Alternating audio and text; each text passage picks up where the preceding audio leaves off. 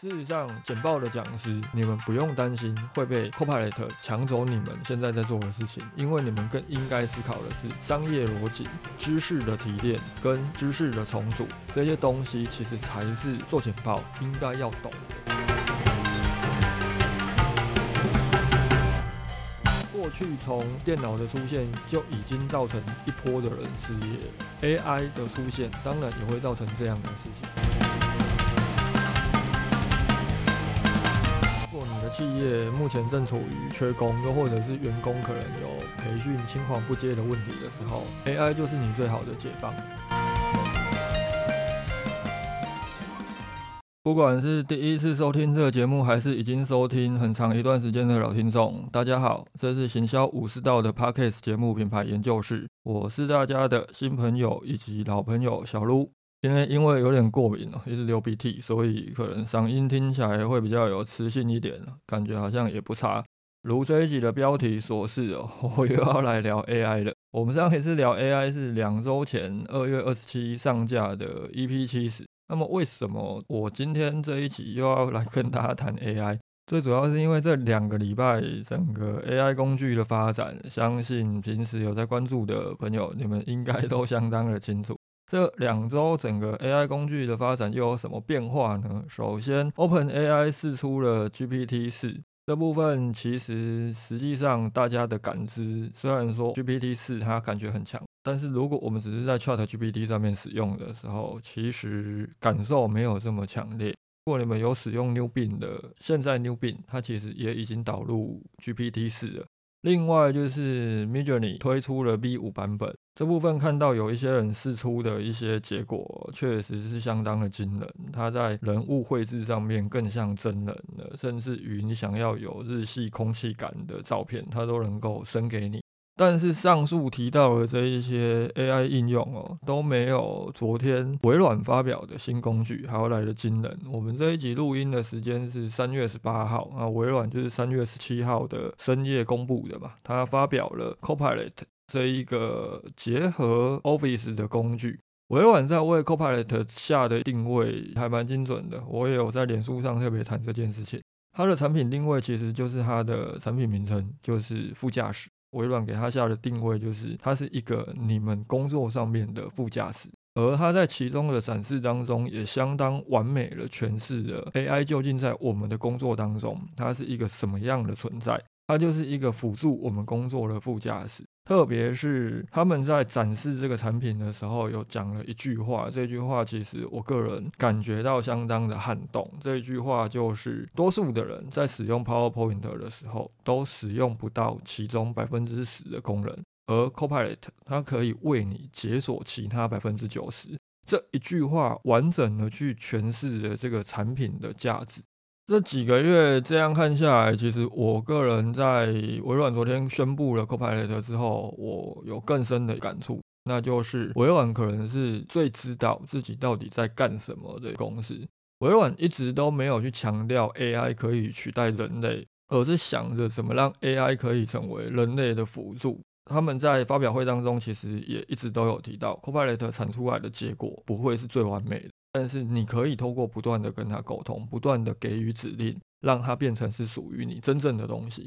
这其实也是我们在应用 AI 的时候应该要有的认知。特别是 Copilot，它除了帮我们释放了百分之九十可能都没有去使用到的 PPT 功能之外，事实上它也帮我们省下了百分之九十的工作时间。如果有看微软发表会的影片，应该都相当的撼动。将 Word 档读取完之后，它就会自动帮你生成 PowerPoint。甚至于这个 PowerPoint 连动画都帮你制作好，有多少人其实平常制作 PowerPoint 可能连插图都没有了，更不要讲去做动画。那问题来了，当工具为我们省下了百分之九十的工作及作业时间之后，我们到底要拿这个时间来做什么？关于这个问题，我们这边先保留。而微软发布了 Copilot 之后，当然又引起了一部分的人的恐慌。他又回到了探讨 AI 这个议题的时候，很常会听到的一个大灾问：是否有人又要失业了？当然，今天如果你就是一个教 Excel、教 Word 或 PowerPoint 的讲师，你可能会感受到相当强烈的威胁。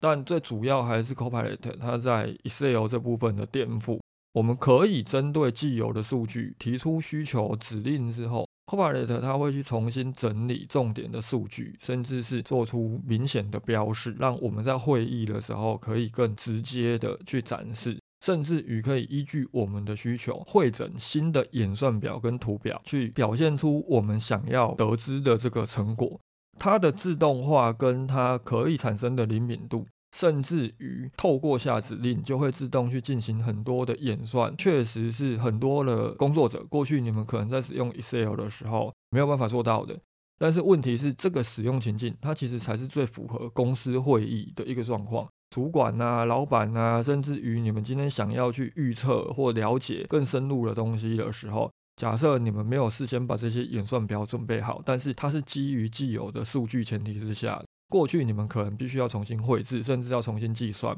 当你有 Copilot 之后，就不需要了。所以主管跟老板他们可以随时提出任何的要求，而你们可以立即的去反映这些要求。换个角度来想哦，原来的 Excel 在使用上，甚至是教学上，最主要的问题在哪里？最主要的问题就在于 Excel 的技术门槛实在是太高了，它有一堆的公式跟函数，必须要去做设定，要去学习，要去了解。大家可以想象一下，大家可能小学的时候数学都不错，但是为什么后来大家数学越来越差？原因就在于当数学看起来越来越不像数学的时候，很多的人就没有办法好好的学数学了嘛。这其实就是 Excel 过去在使用上最大的问题，而 Copilot 就解决了很多的人使用以及学习 Excel 上面的一个痛点啊。另外换个角度来讲哦，我们讲 Word 跟 PowerPoint 的教学，它实际上真的会受到多大的威胁吗？如果我们真的去审视现在很多的人交出来的报告啊，又或者是很多的人所制作的投影片，你真的会去怀疑哦，到底这一些 Word 跟 PowerPoint 的讲师真的有教出些什么东西？又或者多数的使用者，你们平常在使用 Word 编写文件？又或者你们在使用 PowerPoint 制作投影片的时候，你们真的有想过需要去上课让自己的投影片做得更好吗？其实大多数的人是没有思考过这个问题的。但是 Copilot 它会自动帮你们解决这个问题。只是假设你真的就是一个教 Excel、教 Word、教 PowerPoint 的讲师，我没有幸灾乐祸的意思。如果让你们不舒服，我在这边先跟你们道个歉。只是当 AI 它从去年的年中到年底的时候，就已经开始出现各种话题了。老实讲，就很像是我先前有提到的，讲师都必须要重新思考，在 AI 出现之后，教学应该要如何调整。说实在一点，我们不要讲 Copilot 对 Office 文书处理系统造成的影响。其实从 Chat GPT 出现的时候，它可以直接写出城市这件事情，它就已经对很多的城市设计师造成很大的威胁了。首当其冲的会是谁？首当其冲的当然就是目前在大专院校当中可以算是热门科系的自工系嘛。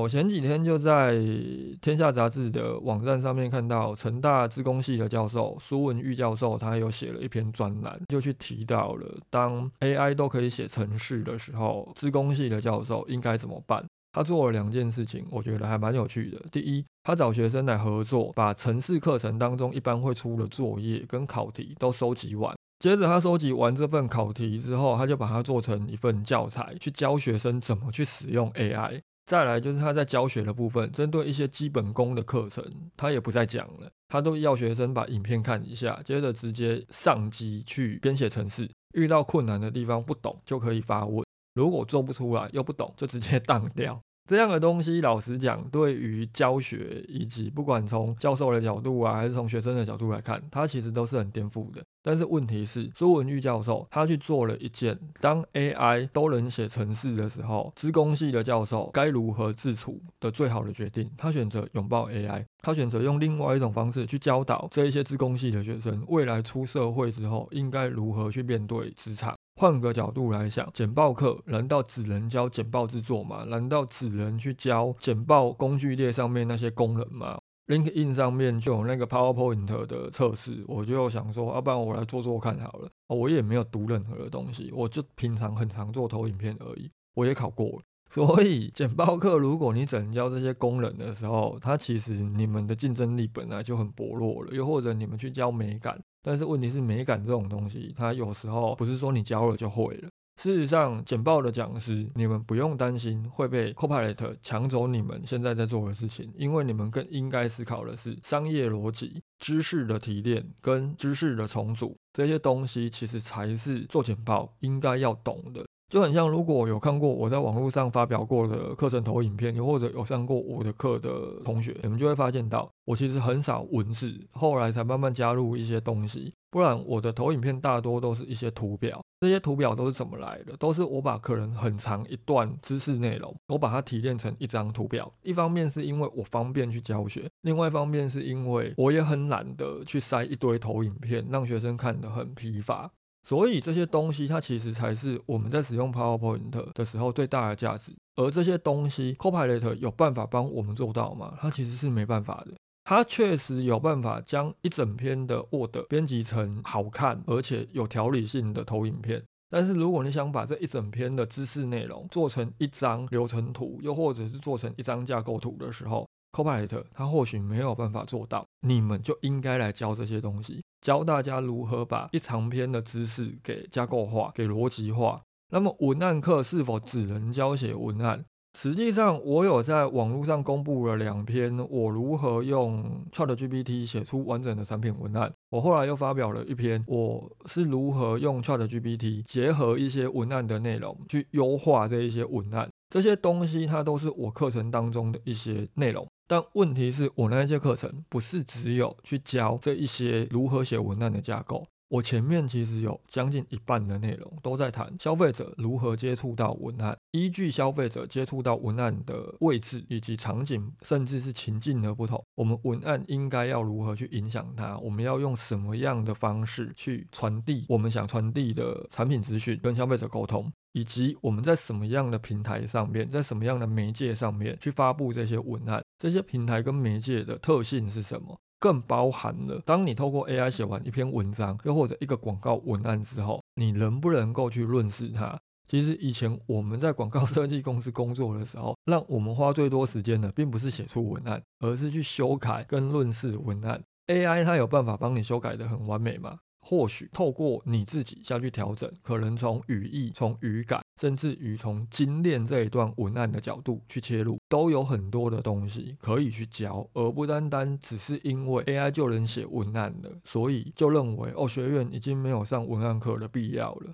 我觉得这些都是各个讲师在面对 AI 工具的时候应该要有的一些认知。你们应该想的是如何把 AI 也加入到你们的教学当中，更包含了好，当 AI 负责执行这一部分的时候，我们还有什么东西可以教？我们可以去教一些观念。我们可以去教一些更深入的，让学员可以更理解他们应该如何去应用这些工具的方法，或者是一些想法，甚至是一些启发。我觉得这些都是在 AI 工作时代大家要有的认知。不过，我们也必须承认了，Copilot 的出现，它其实对于整个工作跟职场带来了相当大的颠覆效果。毕竟，相当多的白领企业员工，其实平常花最多时间都是在搞 PowerPoint、Excel。获得还有回信，而这些东西 Copilot 都可以帮我们做到了。这个时候又可以再回到好，那员工以及企业主又应该如何去面对工作以及人事这件事情？我曾经在某个社团当中看到有一个提到，他多年来已经聘请过很多员工的老板去提到 ChatGPT 的出现，他太兴奋了，因为他不再需要再去请什么小编啊，而且还要受员工的气。还要烦恼员工不开心啊，做不出来啊这类的东西。其实我们在讨论 AI 进入工作的时候，最担心的东西就是这种劳资双方矛盾的放大。这些东西尽量不要从这个角度下去看，这也是我突然想要录这一集的最主要原因。包含接下来也即将进入毕业季了，虽然从后台来看，我的听众只有百分之三可能是正准备要毕业的大学生，又或者可能还没有读大学的学生。如果你正是一个正准备毕业的大四生，我会建议你们哦，都应该要熟悉如何去使用 AI。但是我不是要你们去拿 AI 帮你们掰履历表，呃，写一个很漂亮的履历呀，帮你们写出一些很扯的资历。不要把企业的 HR 都当做是笨蛋哦。我觉得现在大多数的企业其实都还是要面试的。你们写出来的履历，如果跟你们面试实际讲出来的东西差很多的时候，你们终究还是拿不到这份工作。你们应该要去思考的是，如何透过 AI 让自己成为一个刚进入职场开局的时候就有助理的菜鸡员工。你们要去思考怎么让 AI 成为你们工作上面的助理。老实说，会不会有一些职场新鲜人因为 AI 的出现就找不到工作？我不能保证不会，甚至于我可以很明白的讲，或许确实已经有一些工作，它因为 AI 的出现不会再去聘请相对应的员工了。但实际上，新科技出现的冲击，其实也不是只有针对社会新鲜人。我就曾经在 FB 上面分享过一个案例，就是以前在电脑刚出现的时候，我妈就有一个朋友在银行工作，当时应该没有人想过银行这种工作会有被废掉的一天，大家都觉得是铁饭碗。但是就在银行从文书作业进入到电脑作业的这个阶段当中，他们银行要求所有的行员都必须要去学习电脑，因为接下来要开始转向全电脑作业了。我也不知道我妈这位朋友，她到底是真的学习上面有一些问题，还是她抗拒。总之，她就是学不会。到最后，她当然就成为那一个被废掉的员工。所以，过去从电脑的出现就已经造成一波的人失业了。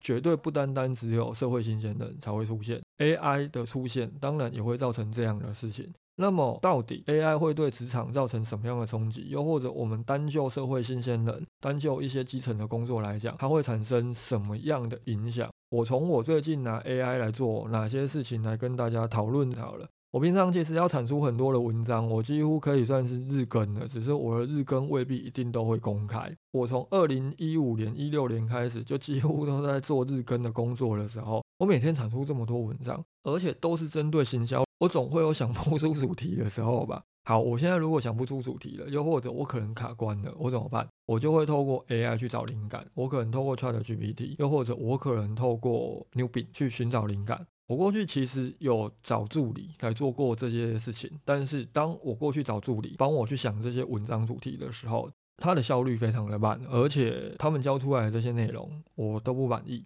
他们可能花半个月的时间才交出我要的几十个主题，但是这几十个主题我可能看完之后就删掉一半了。接下来他们又要再去找剩下的一半的主题给我，又要花多少时间？可能等他们完成我满意的作业之后，我已经不需要他们的东西了，因为我可能自己都弄完了。但是透过 AI，我可以很快速的、大量的去看很多的主题，接着我快速的去拼贴、去重整，甚至于我可以透过 AI 再去针对这个主题延伸，可能可以找到更多的方向。接下来撰文的架构都会有了。基本上在撰文这方面，我还是只会透过 AI 去发想主题，跟给予我主题上面的一些灵感。到最后文章的内容，其实我都还是会自己写。这是我在使用 AI 工作的时候一个很基本的坚持。另外就是在 EP 七十的时候，我有跟大家提到，我其实会透过 ChatGPT 去分析一些数据。那么透过 ChatGPT 分析数据，它可以做到什么样的效率呢？你可以直接把 GA、FB 广告，甚至于你所找来的任何一个数据，只要它是 Excel 的档案。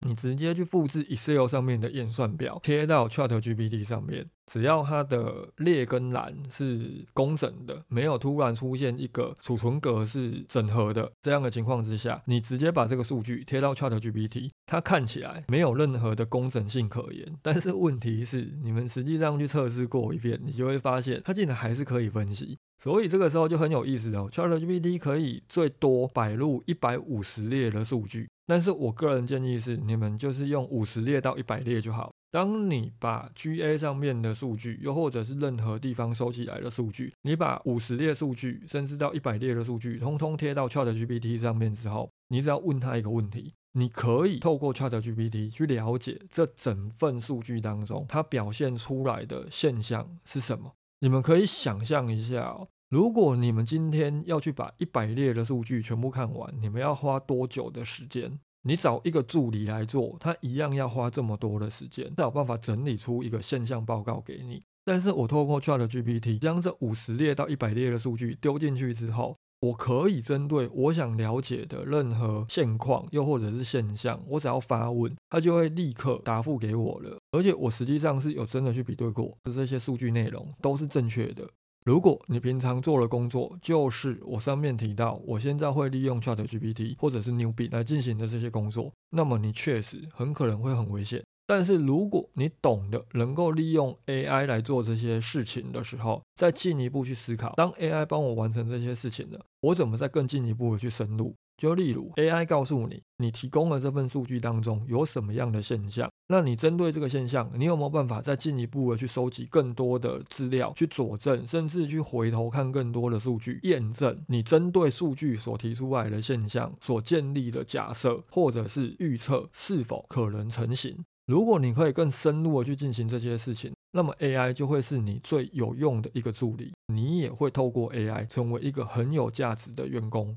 从 ChatGPT 出现之后，AI 就一直跟失业画上等号。那我相信，等 Copilot 真正上线之后，这种失业的讨论应该会变得更多了。甚至于可能我这一集上架的前后几天，媒体都会开始讲 Copilot 会造成多少人工作上面的冲击。不过比起失业，我们现在在职场上面看到更多的议题，其实是很多的企业都在面临缺工以及员工培训的问题。包含了我的客户最近也在问我有没有办法帮他找合适的行销人选。事实上，如果你的企业目前正处于缺工，又或者是员工可能有培训青黄不接的问题的时候，AI 就是你最好的解放。但是，就如同我前面提到，我并不希望企业都是朝利用 AI 来精简能力这个角度下去做思考，而是你们应该要去思考如何透过 AI 来建立出一些基本的教育训练跟工作架构。我个人建立了蛮多的行销模型跟流程架构。一方面当然是因为我在上课的时候，我想要能够让学员能够更好的理解我课程当中的东西，不要看一堆字。另外一方面也是为了导入客户的行销团队工作当中，去建立出一些基本的工作基础。当我将这些架构导入到客户的工作团队当中的时候，实际上在执行上还是有相当大的困难度，因为这些架构它最后还是必须要由人来操作，所以人的理解力跟熟悉度，它会变成好。即便我透过这些架构为客户的团队建立了遇到什么样的工作的时候，你可以用这个架构，但是问题来了，这个架构如何使用，最终还是要有人去教新的员工。所以，一个新的员工，又或者第一次使用我所设计的这个模型跟架构的工作者，能够多快上手，甚至于他上手之后，他的理解力到哪里，包含了为什么很多的公司都会有缺工跟培训的问题，就是因为离职的员工没有办法花太多的时间来培训新的员工。你不可能要一个员工离职的时候，把这些模型跟架构通通都教会新员工，他最多可能最多就是待一个礼拜就已经很佛了。这就是为什么我先前即便想要把我这些模型跟架构导入客户的团队当中，它在执行上面还是有很大的困难度。但是 AI 的出现，让我过去的这些设想都完全可行了。假设今天我所设计的这些工作架构，本来就是建立在有 AI 来进行的基础上，你们懂得去设计这一些架构。你们把你们平常惯用的一些工作流程，你们一定都会用到的一些模型，以 AI 为基础去建立许多的工作架构，它就能够有效的为企业建立出一些基本的工作 SOP。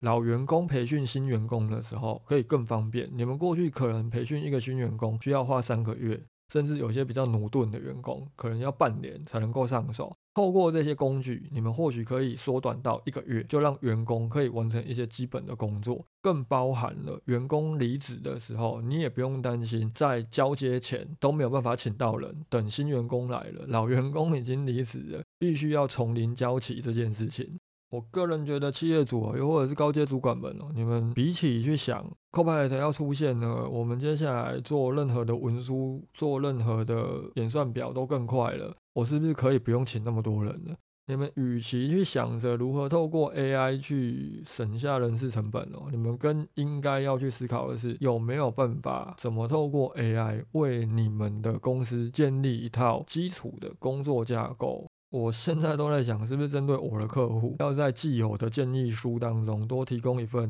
AI 工作架构建议书。这份工作架构建议书其实就很像你们平常可能有些公司就已经会设计的 SOP 一样，只是这个 SOP 它里面最主要的内容是要教这些员工使用什么工具，以及如何使用这些工具，要怎么去下指令，让一些基础的工作可以透过 AI 来完成，去简化可能多数的公司已经正在面临的缺工，还有员工培训问题。这个问题哦，未来只会越来越严重，它可能比 AI 对你们的产业造成的冲击还要来得严重很多。以上这就是在 Copilot 出现之后，我非常的有感，包含了我这两周其实也透过 ChatGPT 以及其他的一些 AI 工具做了很多工作上面的尝试，有了一些新的启发。我甚至于现在也都会去训练客户的员工，开始习惯去使用 AI，简化他们平常的一些工作。所以，以我个人的经验，提出一些看法来跟大家做讨论。针对今天这一集所提到的内容，一样有任何的问题，又或者想讨论的地方，都欢迎留言或私讯给我。如果是 Apple Podcast 的听众，觉得这一集有帮助到你，或给你一些启发，也请不吝惜的给个五星好评，并留下你对这一集的看法。本集讨论就到这里，拜。